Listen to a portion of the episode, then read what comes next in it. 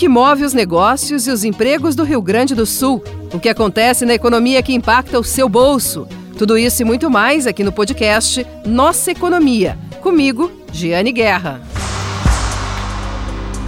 Olá, está começando mais um podcast Nossa Economia, o podcast de GZH. Toda quinta-feira um episódio novo na sua plataforma de áudio preferida. E quais são as pautas do podcast Nossa Economia? Tudo que diz respeito à economia do Rio Grande do Sul, às nossas empresas, aos nossos negócios, aos empregos aqui do estado. E também aquilo que diz respeito ao nosso bolso. Por isso, o podcast Nossa Economia de hoje vai falar sobre investimentos. Lembrando que o podcast Nossa Economia tem sempre o patrocínio de cartórios de protesto do Rio Grande do Sul, o jeito mais eficiente de recuperar uma dívida e Messi Investimentos cuidando do seu futuro. Hoje nós vamos falar sobre renda fixa. Em janeiro vai ter uma mudança bastante grande na forma de enxergar na cara da renda fixa como que o investidor verá o saldo, o extrato dos seus investimentos. É a chamada marcação a mercado. Isso já aconteceu há bastante tempo, uma alteração semelhante, e na ocasião muita gente se assustou. E por isso que nós estamos abordando isso hoje para evitar esse susto. A nossa entrevista do podcast Nossa Economia será com a executiva Luciane Eftin, que é vice-presidente do Fórum de Distribuição da Associação Brasileira de Entidades dos Mercados Financeiro e de Capitais, Ambima. Vamos conferir a entrevista. Luciane Eftin, tudo bem? Vice-presidente? Tudo bom, Jane? Tudo jóia com você? Tudo bem, tudo ótimo.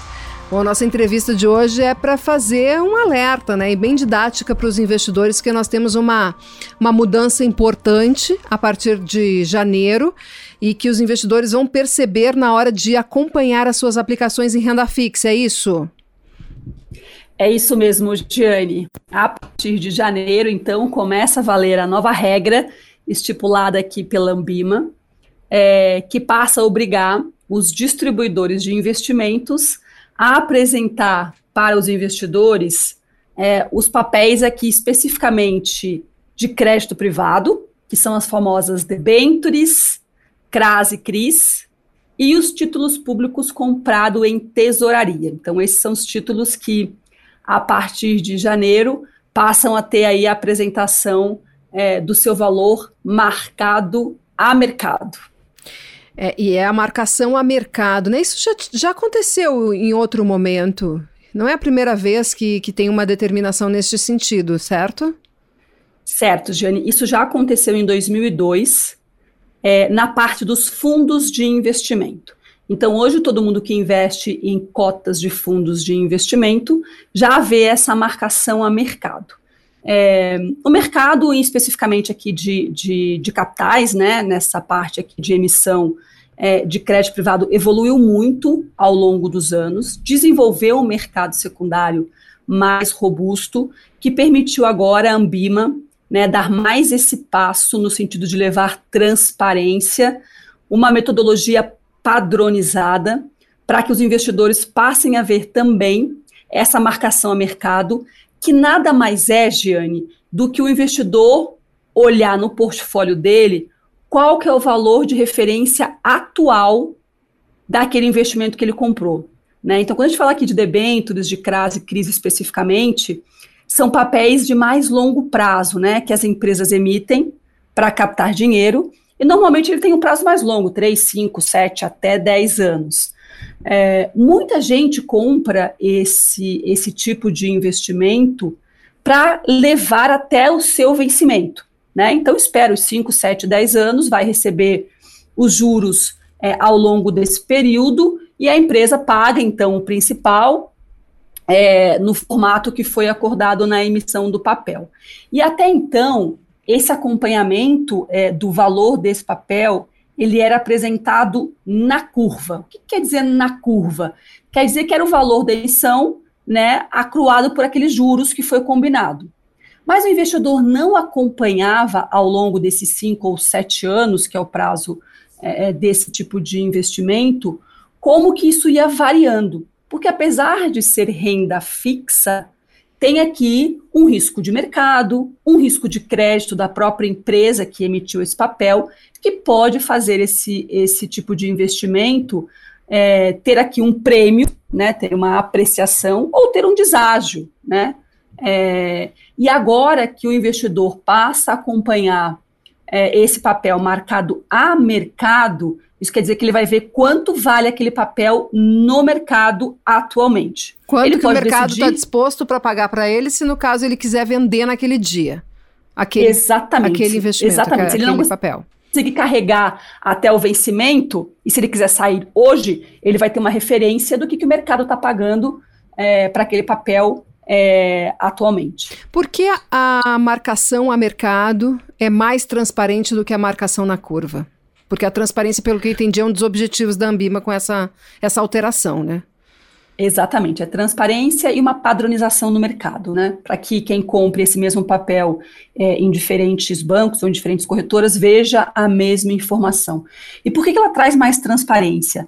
É, porque à medida que o investidor passa a acompanhar quanto que aquele papel está valendo hoje, ele tem a informação é, de como está variando é, aquele papel em função da situação creditícia daquela empresa que emitiu o papel, é, ou das condições de mercado que podem afetar aquele papel. Então, traz transparência no sentido de que você compra o papel e vai saber quanto que ele está valendo. Na marcação na curva, é, o investidor não consegue acompanhar de uma forma tempestiva as variações e para que ele possa tomar uma decisão se ele se mantém é, naquele papel e vá até o final, até o vencimento, ou se ele decide sair de forma antecipada.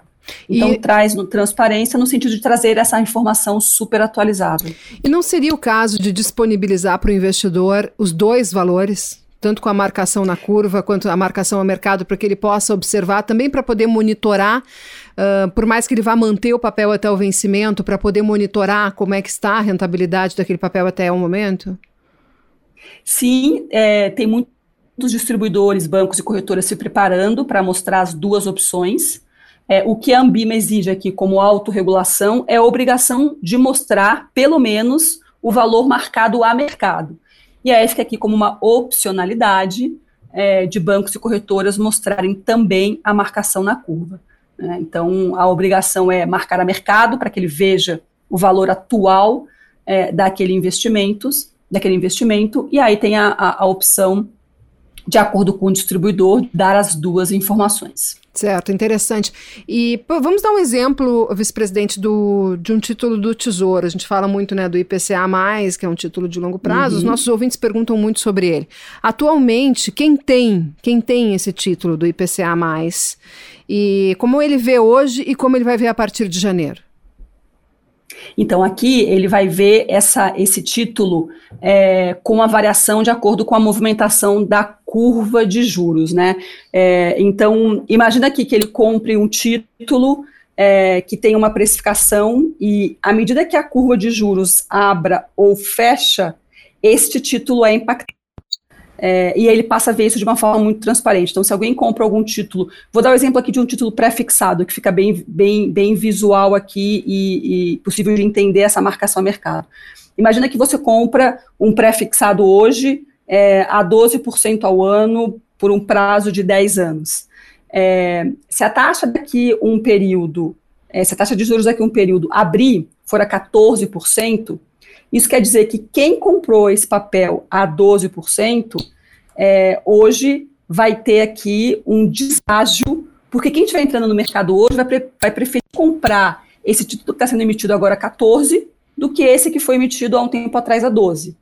É, então ele vai ter que abrir mão é, de um valor desse papel se ele quiser sair hoje é, no mercado secundário desse título.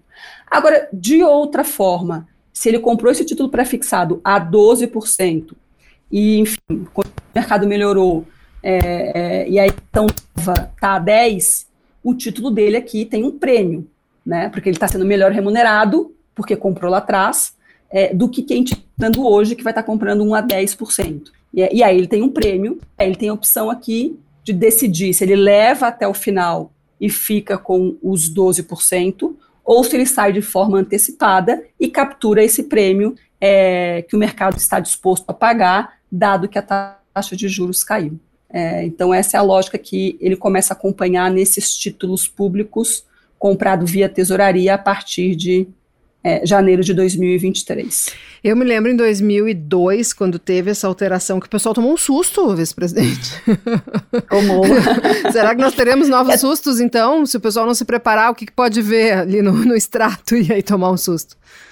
É, é, hoje, assim, eu acho que o grande benefício é que hoje o acesso à informação é, está muito mais disseminado do que estava é, em 2002, quando isso foi aplicado na regra de fundos de investimentos. Né? Então, hoje a gente tem aí é, as redes sociais é, que nos ajudam aqui é, de uma forma positiva e, e correta levar essa informação para o cliente investidor. Mas fato é que aqui todos os, os bancos e corretoras estão preparando, capacitando e treinando é, é, os distribuidores para que, que possam, a partir de janeiro, é, levar essa explicação de uma forma muito didática para o investidor. É, eu acho que eu vou preparar é um né? texto, né? eu vou preparar um texto com, com a manchete, o que aconteceu com o meu investimento, e eu vou deixar uhum. para publicar nesse dia, porque eu suspeito que eu vou ter uma audiência grande a partir dos mecanismos de busca Não, da internet.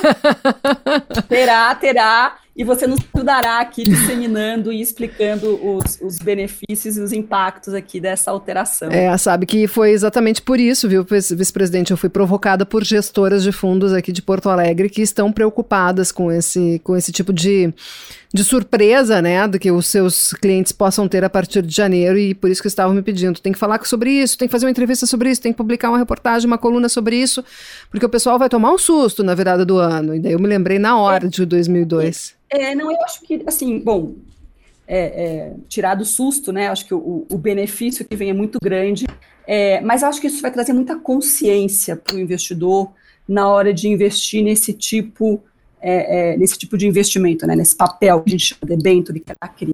É, uhum. Porque muito mais do que olhar simplesmente a taxa de juros ou o que remunera esse tipo de investimento, é super importante olhar qual é a empresa, qual que é o setor que essa empresa atua é, como é que estão as condições de mercado, é, os números dessa empresa, porque sempre que a gente, a gente empresta o dinheiro para alguém que está nos pagando juro, e aqui a gente está emprestando para uma empresa que emitiu essa debênture, esse CRAS-CRI, a gente espera que no vencimento essa empresa pague. Só que sim, existem aqui condições de mercado que podem alterar a qualidade de crédito dessa empresa. Sim. Isso tem impacto, né? Isso aparece, na, isso pode na... provocar o investidor a ir atrás para saber o que está acontecendo, eventualmente, já que Exatamente. se ele não tem um acompanhamento da, da empresa, né? Entendi. Exatamente. E tem alguma então, outra... muito mais aqui a, a consciência é, do investidor ter todas as informações na hora de investir, né? E conhecimento de os melhores juros. E, vice-presidente, tem algum outro, alguma outra alteração que vai ser feita além dessa visualização da informação em si? Tem alguma mudança tributária, alguma outra. Algum, alguma outra alteração na possibilidade de venda, na liquidez do título, por exemplo? Não, nesse momento o que a Ambima traz aqui é a alteração da marcação a mercado mesmo, né, de como apresentar o valor é, desses investimentos no portfólio do cliente. É, isso pode trazer e que a gente espera que o mercado evolua, obviamente, é sempre no mercado secundário mais, mais robusto, mais transparente, com menos assimetria. Mas a única regra que muda a partir de janeiro, no que tange é, é, esse tipo de investimento, é que a partir da Ambima é a marcação a mercado. Bom, tá certo. Muito obrigada pela entrevista. Luciane Eftin, que é vice-presidente do Fórum de Distribuição da Ambima, obrigada pela entrevista, pelos esclarecimentos. Acredito que em janeiro a gente se fale de novo. É, estarei total à disposição. obrigada, obrigada mais uma vez. Obrigada. Um, um grande abraço. abraço. Esse foi então o nosso papo com a vice-presidente do Fórum de Distribuição da Ambima, entidade que representa mercados financeiros e de capitais, Luciane Eftin. E o podcast Nossa Economia tem o patrocínio de cartórios de protesto do Rio Grande do Sul, o jeito mais eficiente de recuperar uma dívida, e Messa Investimentos cuidando do seu futuro. Acompanhe toda quinta-feira um episódio novo do podcast Nossa Economia aqui na sua plataforma de áudio preferida, o podcast de GZH, que tem na produção Pietro Meinhardt. Até semana que vem.